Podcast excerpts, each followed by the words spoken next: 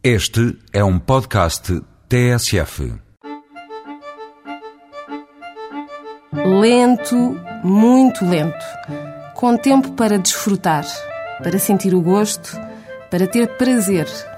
Está provado que a pressa é inimiga da perfeição.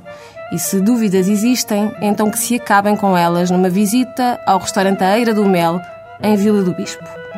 Fiel aos princípios das tradições gastronómicas locais, adepto do movimento Slow Food, o restaurante do José António Pinheiro faz questão de remar contra o ritmo dos tempos modernos. A comida é ao mesmo tempo muito simples e muito boa. A justificação também é simples. José António faz cozinha da mãe e apenas utiliza ingredientes produzidos por pequenos agricultores locais e frutos do mar provenientes de pesca artesanal. A cataplana de peixe à moda do velhote é uma boa síntese desta cozinha produzida com pureza e rigor. Tal como a caldeirada de peixes da Costa de Sagres, em homenagem aos nossos pescadores. O javali estufado em vinho tinto com o vinagre número 1 um da vinagreira do chefe não serve os vegetarianos, mas há pratos concebidos especificamente para eles. Não é o caso da cabidela de frango do campo e seus miúdos.